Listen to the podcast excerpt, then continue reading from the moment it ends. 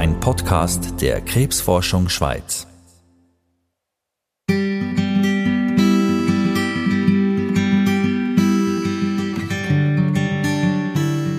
Also, mein Name ist Lisa Lüscher. Ich bin Mutter von zwei Kindern und wohne seit 1993 in der Schweiz. Ich bin in den USA aufgewachsen, geheiratet mit einem wunderbaren Mann.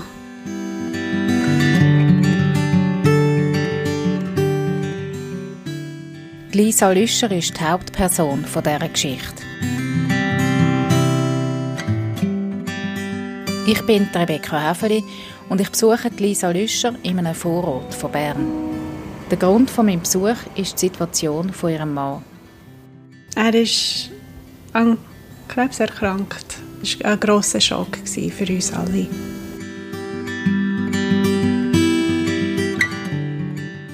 Das kann jeder nachvollziehen, der selber an Krebs erkrankt ist oder jemand mit einer Krebskrankheit kennt. Der Podcast von der Krebsforschung Schweiz heißt Wissen gegen Krebs. Weil je mehr man über die Krankheit weiß, desto besser kann man sie bekämpfen.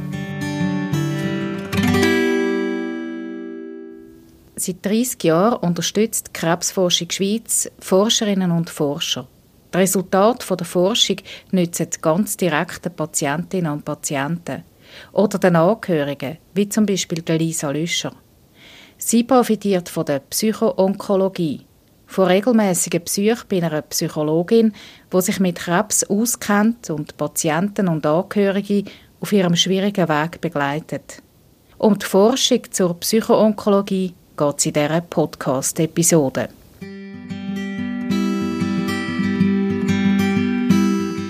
Wir machen es uns aber zuerst bei der Lisa Lüscher die auf dem Sofa bequem. Sie ist spitz über 50 und wir blättern zusammen einmal zurück in ihrem Leben. In die Zeit, wo sie noch zu Amerika die und eine junge Studentin war. Ich will wissen, wie sie ihren Schweizer Mann kennengelernt hat. Und sie erzählt mir ihre Liebesgeschichte. Ich bin in Wisconsin aufgewachsen. Das ist äh, in der Nähe von Chicago. Man sagt auch Swissconsin, wo da recht viele Schweizer ausgewandert und dort gelandet waren, meine Eltern inklusive. Lisa Lüscher hat den Schweizer und den amerikanischen Pass. Und die in den USA ist auch Schweizerdeutsch geredet worden. Wir hatten recht viel Besuch aus der Schweiz. Als Kind habe ich immer gemeint, die Schweizer sind alle alt und reden komisch und rauchen oder trinken Kaffee und sitzen um den Tisch und, und schwätzen die ganze Zeit. Für meine Eltern ist es sehr wichtig, dass wir den Kontakt behalten zu Verwandten aus der Schweiz. Eines Tages ist der Matthias, ihr heutiger Mann, auf Besuch gekommen. Und er ist einen ganzen Sommer lang geblieben. Nach all diesen vielen schönen Sachen, die wir erlebt haben, ist es irgendwann für mich klar gewesen, der ist wirklich spannend und sieht super aus. Ähm, den habe ich schon gern. Und das muss ich ihm irgendwie können zeigen, dass ich ihn gerne habe. Und das habe ich auch gemacht und ja, so sind wir zusammen gekommen. Heute haben Lisa und Matthias Löscher zwei Kinder, die 16 und 18 sind. Aber im Frühsommer 2019 ist ihre Welt von einem Tag auf den anderen total erschüttert worden.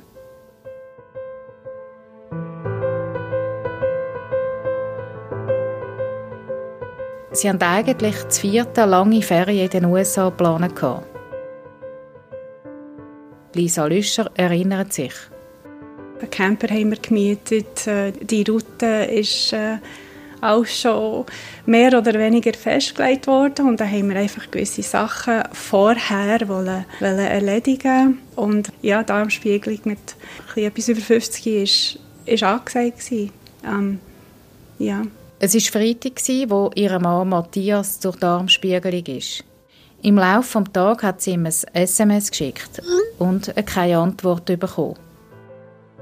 Dann bin ich heimgekommen und habe gemerkt, dass stimmt etwas nicht. Da bestimmt nicht sein Gesichtsausdruck. Das ist nicht, wie es immer ist. Völlig unerwartet. Und ich denke, das hat nichts mit, mit dieser Untersuchung zu tun. Niemals. Aber es hat mit dem zu tun gehabt. Ja, ja es hat mit dem zu tun gehabt. Es war Freitagabend und es ist ein schwieriges Wochenende geworden. Bei der Darmspiegelung hat der Arzt den Tumor entdeckt. Ob gut oder bösartig, haben Lisa Lüscher und ihr Mann zu dem Zeitpunkt noch nicht gewusst. Das Wochenende war von Angst und Ungewissheit geprägt. Der Onkologe hat uns sehen und es war so komisch dann schon, 18.30 Uhr am Montagabend, das sind total außerhalb der Bürozeiten.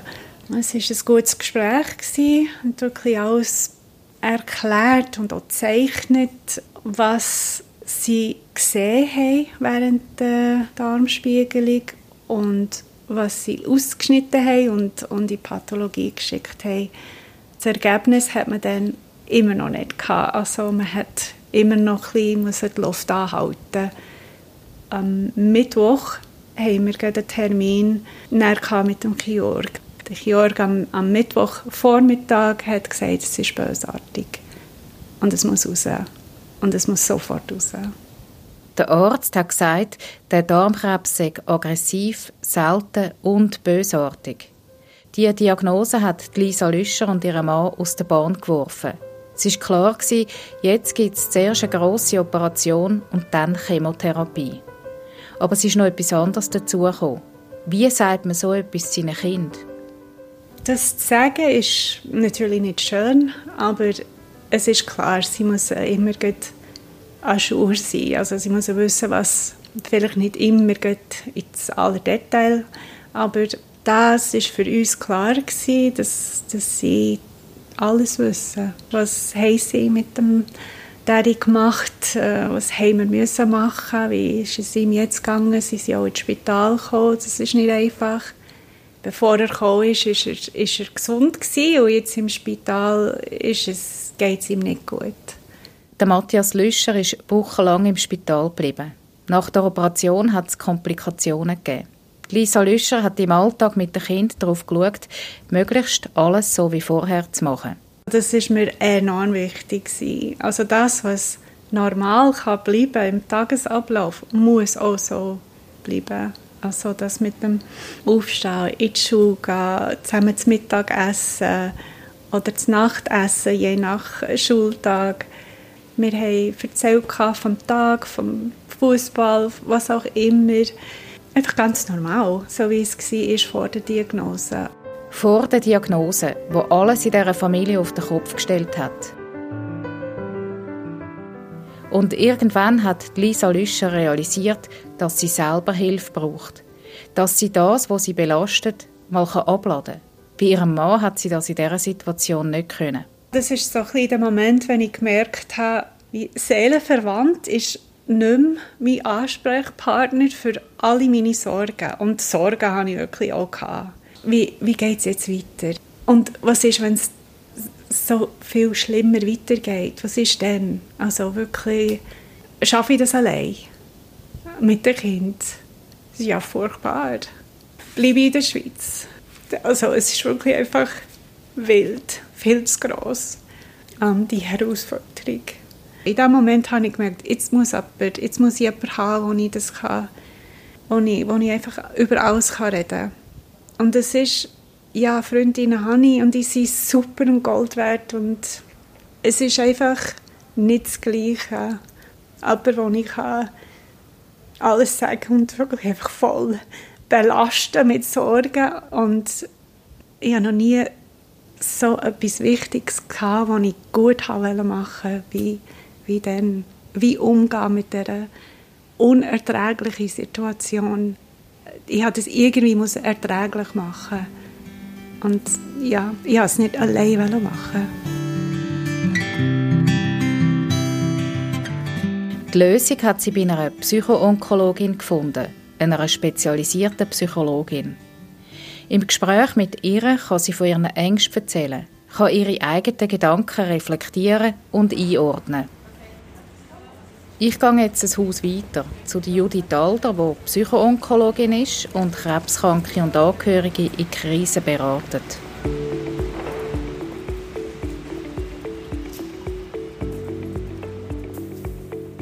Judith Alder hat ihre Praxis zu Basel.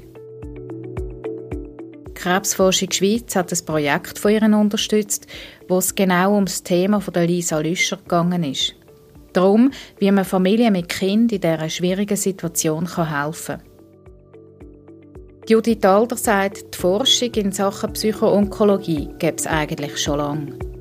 Man hat in den 50er, 60er, 70er Jahren so ein bisschen angefangen, ähm, beforschen, ob es echt gewisse psychische Risikofaktoren oder sogar Prädiktoren gibt für die Entwicklung von einer Krebserkrankung. Man hat dort so von der Krebspersönlichkeit geredet, als Leute, die irgendwelche Gefühle abschlucken und sich nicht durchsetzen können. Und zuerst hat sich die Forschung sehr auf das ähm, eigentlich konzentriert und dann irgendwann ist wie klar geworden, nein, das gibt es nicht. Es gibt kein, wirklich keinen psychischen Prädiktor, der Menschen empfänglich macht ähm, für die Entwicklung von einer Krebserkrankung. Das ist eigentlich bis heute so.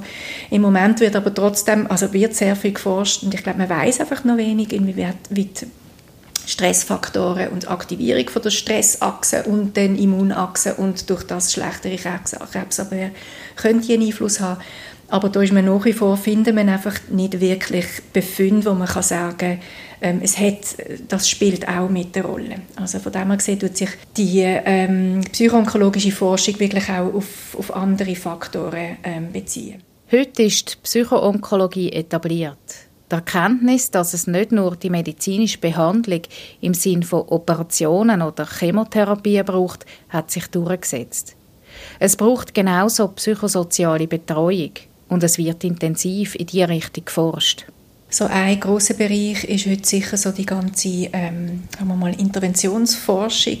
Also man will wissen, welche Unterstützungsmaßnahmen, Programm hilft Krebspatienten, die Adaptationsschwierigkeiten haben. Das heißt, dass sie mit emotional schwierigen oder ja, ähm, belastenden Symptomen reagieren.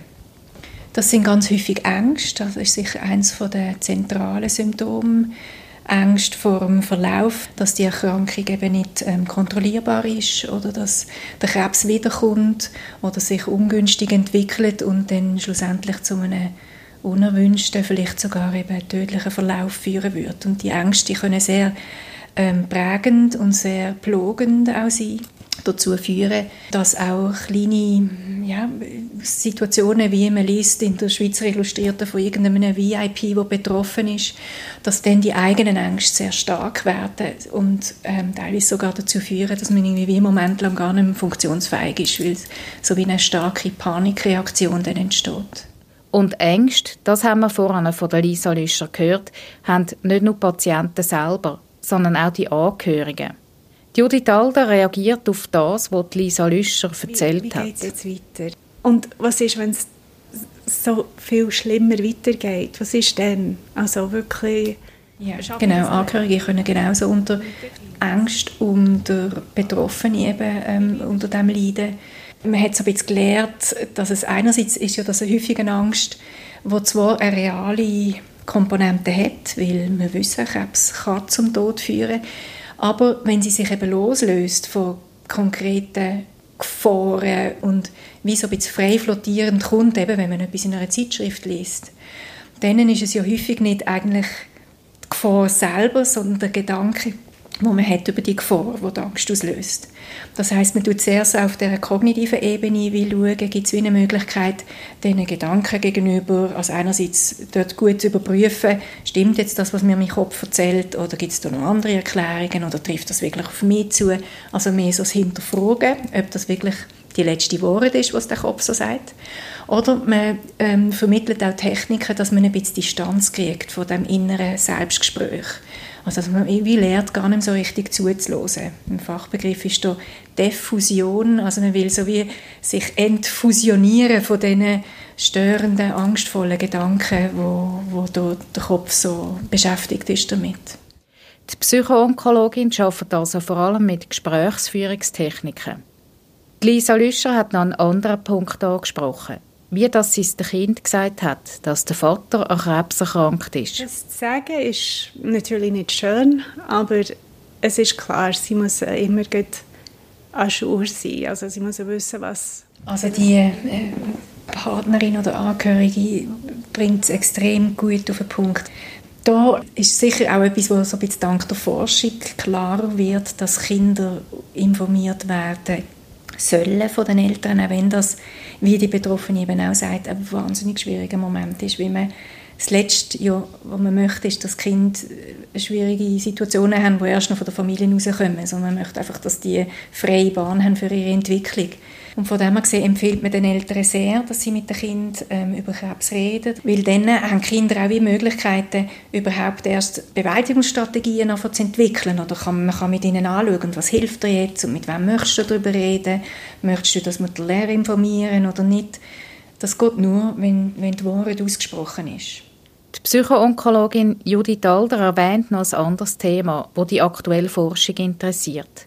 Die Resilienz, also die Widerstandskraft und wie die kann gefördert werden wir wissen, dass ungefähr 30 Prozent der betroffenen Krebspatienten im Verlauf ihrer Krankheit irgendwann mal wirklich psychisch werden reagieren. Das heißt, 70 Prozent gehen eigentlich recht resilient durch, die, durch das kritische Lebensereignis durch.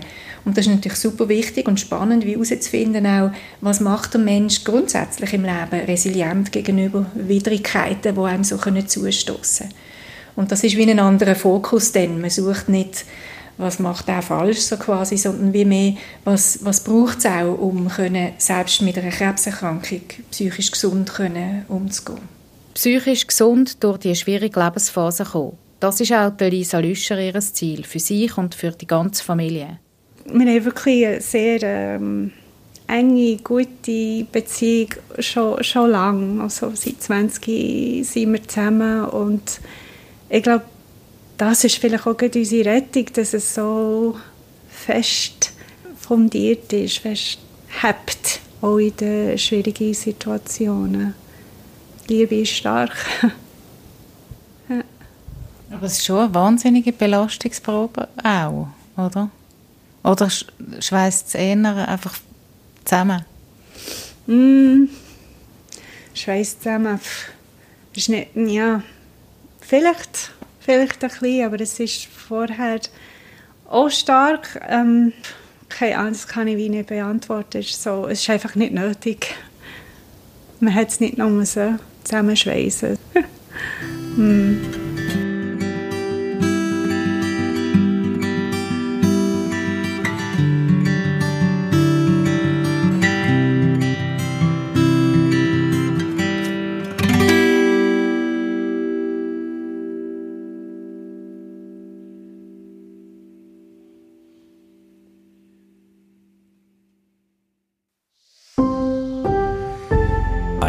Podcast der Krebsforschung Schweiz.